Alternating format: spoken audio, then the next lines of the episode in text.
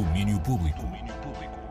Dia Mundial da Rádio e Carnaval, mas por aqui não vos falhamos. Sejam bem-vindos a mais um resumo do dia com as notícias que marcaram as edições de hoje do Domínio Público.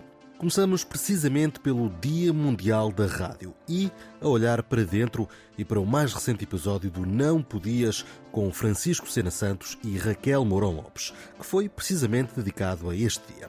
Os convidados foram o Coronel Nuno Santos Silva, um dos oficiais que invadiu o Rádio Clube Português no 25 de Abril, e os nossos colegas da 3, Luís Oliveira, Fernando Alvim e Catarina Fernandes. Muito se falou e pensou sobre a rádio e sobre os desafios que ela enfrenta. E num lado mais positivo, ouvimos o Luís Oliveira falar sobre a magia da rádio. De facto, a rádio tem esse lado íntimo de nos entrar pelo ouvido, não é? O, o António Sérgio dizia uma coisa, eu nem me quero pôr em bicos de pés porque não convivi assim tanto com, com o António Sérgio, portanto, não, de longe de mim fazer isso, mas uma vez numa conversa muito informal ele dizia-se: pá, o ouvido é um buraco, mas é um buraco na cabeça. Uhum. Um, e de facto, essa proximidade que tem com, com a cabeça, eu não teria descoberto provavelmente as vinhas da ira se não tivesse ouvido o Álvaro Costa a falar do Springsteen o papel dos artistas de rádio, digamos assim, que não estão só na animação. A Raquel Mourão Lopes não está aqui a ouvir.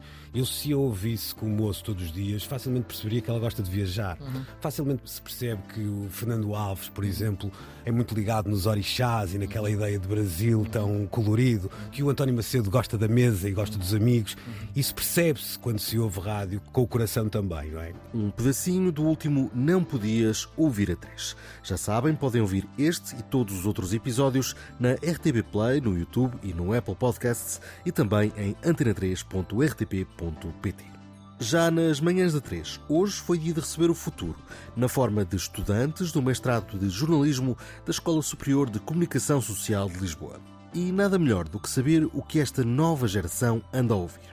E aqui palavras da Maria Maia e David. Encontrar num V-pop com vocês e afinal, nada. sem motivo furado, nada, nada. Eu queria dar um shout-out ao novo álbum do Slow J, Afro é. é o que eu tenho ouvido mais, portanto. Boa, boa, Isso boa. é boa. incrível. E tu, David, para terminar esta, esta questão? Uh, eu ouço muito The Weeknd. Eu acho que não há um dia que eu passe que não ouça The Weeknd. Muito ah, bem. Muito The Weeknd. E agora Tens um flow assim sexy também a falar. Obrigado. Uh, sinto que tem essa influência. Nós dizemos que o David tem assim um engato tímido. Tem, tem. Ai, não sei o que é que faço. Exato, exato. É então, mas uh, The Weeknd e o quê?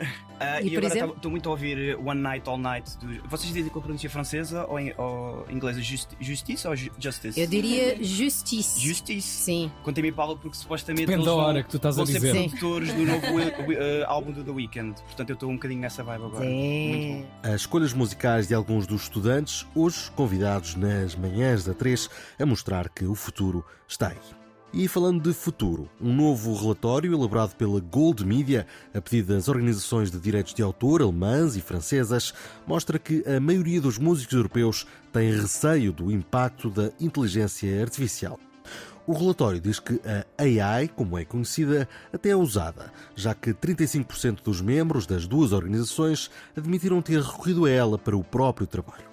Ainda assim, 71% teme que estas tecnologias possam vir a afetar o seu meio de subsistência.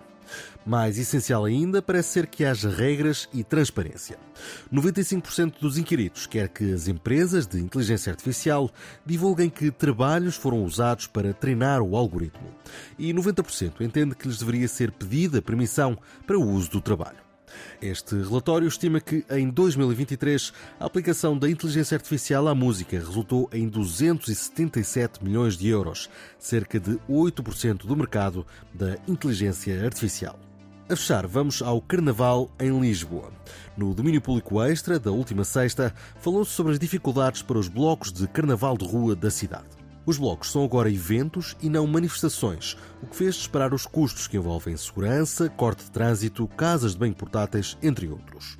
Mesmo assim, os blocos saíram ontem em cortejo, em manifestação e reivindicação política pelo direito ao carnaval de rua.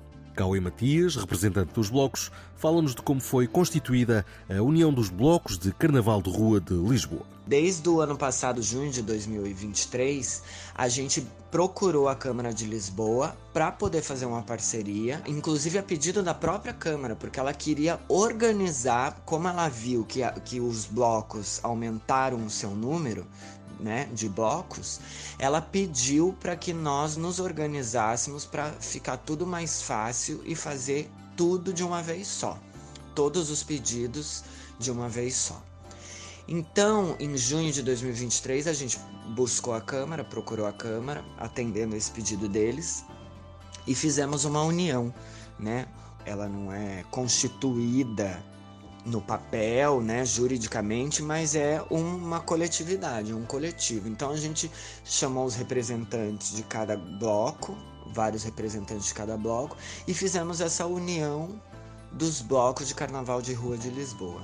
E para fechar o carnaval em ponto alto, com alegria e magia, hoje há baile da União dos Blocos, das 8 da noite às 4 da manhã, no Arroz Estúdios, em Lisboa. Para saberem mais sobre tudo o que se passou entre a Câmara de Lisboa e a União de Blocos, é de ouvir o Domínio Público Extra da última sexta-feira com a Marta Rocha. Um plano para hoje e recomendações de escuta. Assim fecha mais um resumo do dia. Nós voltamos a marcar encontro por aqui para amanhã. Até lá. Domínio Público.